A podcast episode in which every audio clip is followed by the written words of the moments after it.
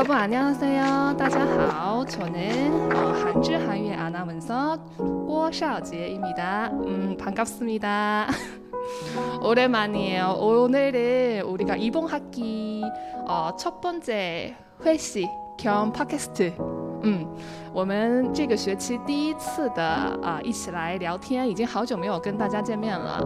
因为前一段时间其实像我还有包括恩熙，我们都比较忙，所以没有太多的时间来聊天啊。然后今天的话，适合啊我们很多的一些新的朋友啊，还有一些老朋友，像哈宾啊、池希啊，大家可能之前都有听到过大家的声音啊。那我们今天有一些新的朋友，等一下会来跟大家一一做介绍。好，首先我们看看今天有哪一些朋友到现场呢？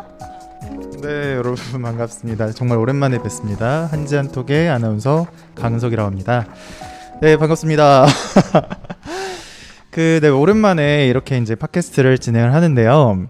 음, 네, 오랜만에 이렇게 팟캐스트를 진행을 하는데, 어, 저 원래는 더 일찍 팟캐스트도 진행을 하고 같이 회식도 진행을 하려고 했었는데, 코로나 때문에.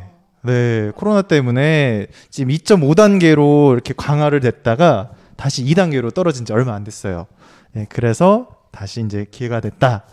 이제 다시 녹음을 할 수 있겠다 싶어가지고 이렇게 어, 여러분들 앞에 다시 나오게 됐습니다.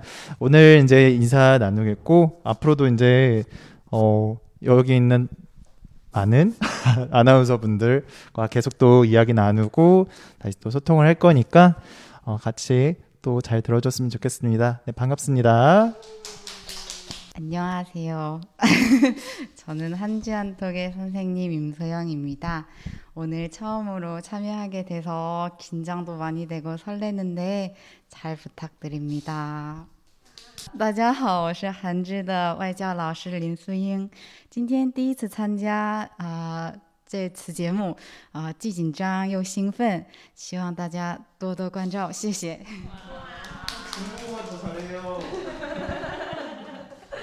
안녕하세요. 저는 예전에 한번 하빈 씨랑 출연한 적이 있는 한국어 한지의 한국어 선생님 김주희라고 합니다. 어, 大家好,我是我是韩字的韩语外教金주지. 안녕하세요. 저는 이번에 처음으로 참여하게 된 한지 한국어 선생님 김도경입니다. 만나서 반갑습니다. 我是韩式的韩语外教老师郑道静，谢谢。 네, 여러분 안녕하세요. 저는 한지한톡의 김하빈입니다. 네, 저는 몇 번 만나뵌 적이 있는데 어, 이렇게 새로운 분들과 팟캐스트 다시 진행하게 돼서 너무 기쁩니다. 또 재밌게 진행해 보도록 할게요. 감사합니다. 안녕하세요. 저도 한지한톡의 선생님 서주연입니다. 어, 오늘 처음으로 하게 됐는데 재밌게 해보겠습니다. 你好，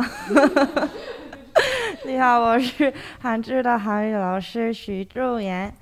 嗯，认识你很高兴。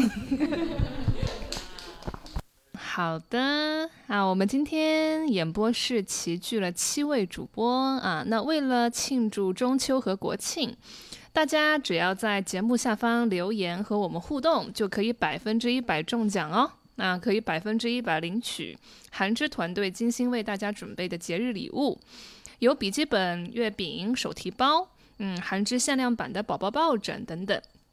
大家可以按照下方海报中的方式加助教微信后领取奖品就可以了。 정말 오랜만에 3명 이상, 3명 이상 이렇게 많은 사람들이 모여가지고 하는 건 진짜 오랜만인 것 같아요. 지난번에는 2년 전인 걸로 기억하거든요. 그때는 18명 같이 했어요. 어, 맞아요, 맞아요. 그때 8명이서 했었고 그때 몇 살이었죠? 굉장히 꼬마 아이도 참여하지 않았었나요, 아, 그때? 그때 대만 대만 어, 친구 네, 오스-. 왔을 때도 한번 했고. 응. 어, 그 후에도 했었나요, 우리가? 그때? 훨씬 전에도 했었어요. 아, 더 많은. 사람들. 네. 많이 했었네요. 어, 네, 진짜 오랜만이네요. 자, 자, 그러면 오늘 어떤 이야기 나눌지 정말 궁금한데 우리 오늘 어, 같이 식사할 거예요. 그 밖에서 어, 시- 밥을 먹을 수 없어서 이따가 같이 피자 먹을 거예요. 근데 요새 코로나 때문에 어, 밖에서 식사하면 많이 불편하잖아요. 갈 수도 없고 9시까지만 있을 수 있어요. 그래서 제가 궁금한 게 코로나 시기에 여러분들이 평소에 어떻게 시사하고 있는지 친구들과 뭐 만나서 밥을 먹으려면 어떻게 하고 있는지 아니면 아예 친구들과 만나지 않나요? 어떻게 하고 있어요?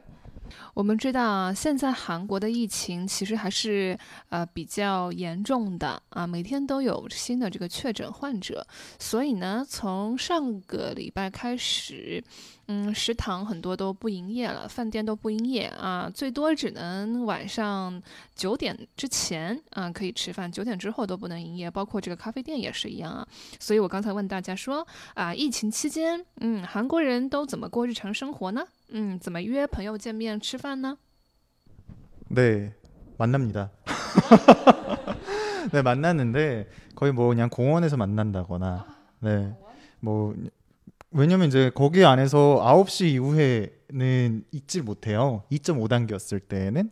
그래서 언제는 이제 저녁을 좀 늦게 먹으려고 9시쯤에 나가는데 다 내쫓겨 가지고 정말 거의 테이크아웃 해가지고 그냥 길바닥에서 먹고 있는데 이게 왜 주, 옆에서 보니까 다른 사람들도 다 길바닥에서 먹고 있더라고요.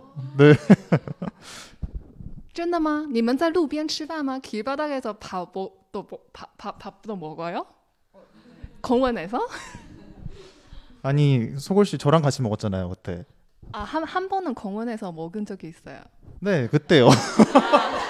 아, 그래요? 아니 옆에 같이서 먹었던 분이 계시는데 그걸 그렇게 아 이제 그럴 수 있습니다. 네. 음. 네, 여러분들 어때요?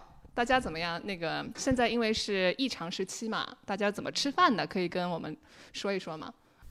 아, 네, 저는 요즘 코로나가 너무 심해서 이제 밖에도 나가지 못하고 뭐 카페 같은 데서 공부도 하지 못하니까 아예 집에서만 있거나 집에서 이제 공부하고 밥 먹고 그래서 친구들이랑 거의 못 만나고 그랬던 것 같아요. 그래서 뭐 이제 밖에서 뭘 먹는다거나 이러기 힘드니까 뭐 친구들이랑 집에 초대해서 뭔가를 해서 먹는다거나 이런 방법으로 친구들을 네, 많이 만나더라고요. 아, 집에서 친구를 초대해서 같이 식사하는 게 한국어로 집들이 맞아요? 집들이 쓸 수 있어요, 여기서?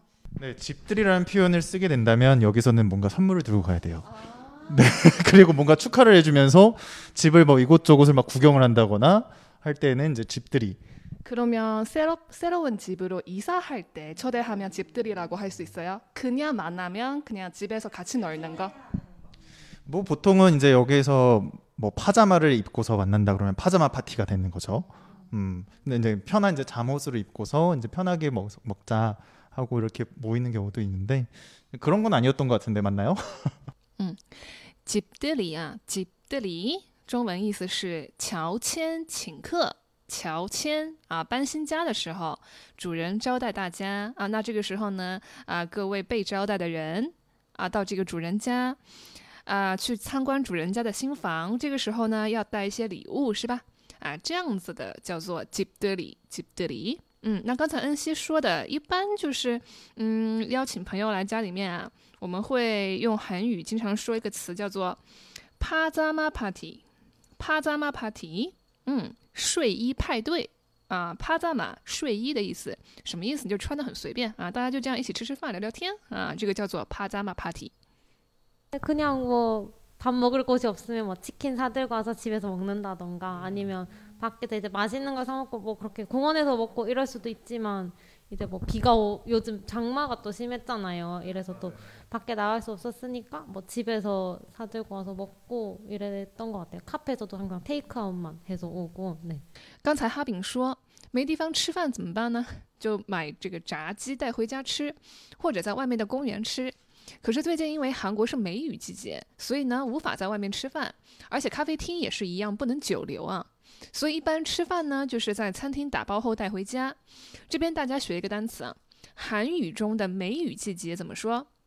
참마철，참마철，梅雨，참마，季节，철，참마철。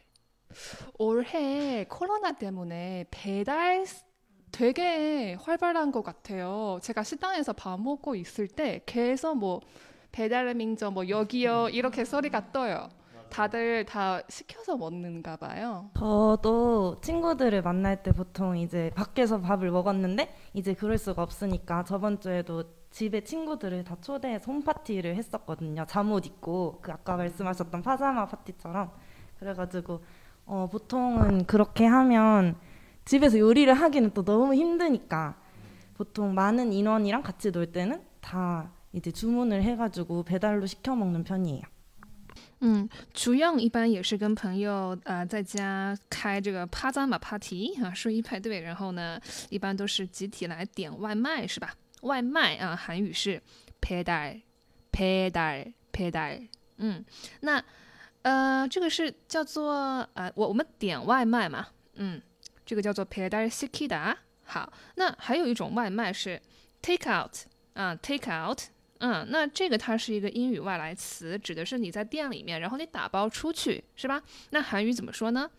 Take out，take out 啊！大家可以看一下下方我们节目当中的单词表，来学一下这个外卖这个单词。 저는 조금 까탈스러워서 배달 음식은 안 시켜 먹고 대부분 좋아하는 냉동식품들을 짜르륵 사놓은 다음에 친구들 초대해서 같이 먹거나 이제 먹고 나서 2차? 그런 기분을 내고 싶어서 집 앞 공원이 있거든요. 거기 가가지고 돗자리 피고 어, 강아지 데리고 가서 같이 먹거나 이런 식으로 코로나를 즐기고 있습니다. 嗯，那我们的素颜啊，소양 씨， 嗯，他一般呢就是跟朋友在家，但是呢，他一般会买很多的这个冷冻食品啊，冷冻的披萨呀，冷冻的蛋糕啊。那冷冻食品用韩语怎么说？냉동식품， 냉동식 품， 冷冻，냉동식 품， 食品。是吧？那这个呢是它的 일 차啊，韩语当中啊，我们说韩语的时候就说啊일 차。 啊，我们第一轮干什么干什么？那还有个一차第二轮干什么干什么？还有个三차啊，第三轮怎么怎么？那以此类推，사차오차육차都一个죠嗯，那他的这个一차第二轮干什么呢？和朋友到公园里面，然后呢，돗자리피 다， 돗자리피 다， 把这个凉席、草席啊铺到公园的草坪上。嗯，那草席、凉席怎么说？돗자 리。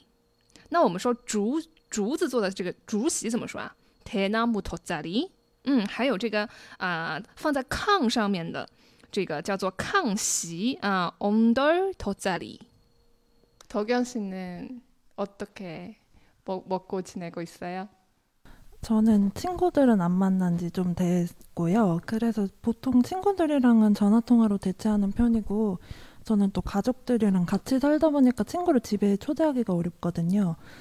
그런데 이제 가족들이랑 외식을 할 수 없으니까 보통은 배달 시켜서 그냥 가족들끼리 노는 것 같아요. 요새는 친구를 못 만난 지 좀 오래됐습니다.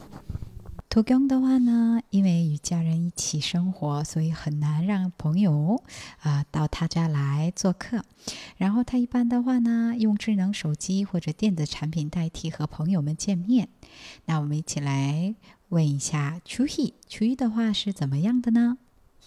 저도 보통은 집으로 초대하는 편인데, 어, 그렇지 않으면 그냥 9시까지만 만나고 헤어지는 편이에요. 그래서 원래는 1차랑 2차를 같이 했다면 지금은 이제 1차에 밥과 술을 함께 먹고 바로 집으로 그냥 9시, 어, 9시 되면 이제 각자 헤어지고 어, 다음에 코로나 끝나면 만나라고 또 얘기를 하면서 헤어지는 편이에요. 对，其实我刚刚听了一下大家的最近的那个生活啊，我发现大家好像一般都是不在外面吃饭，然后在家里面吃饭比较多吧。刚才像 Chu He 啊，包括那个 Chu Yang 啊、哈宾啊、托 Yang 啊，除了恩说他喜欢去 k i b a d a g e s 吃饭以外啊，好像一般一般人都是那个在家里面佩戴佩戴就是那个嗯吃外卖吧，送外卖的那个比较多。 네.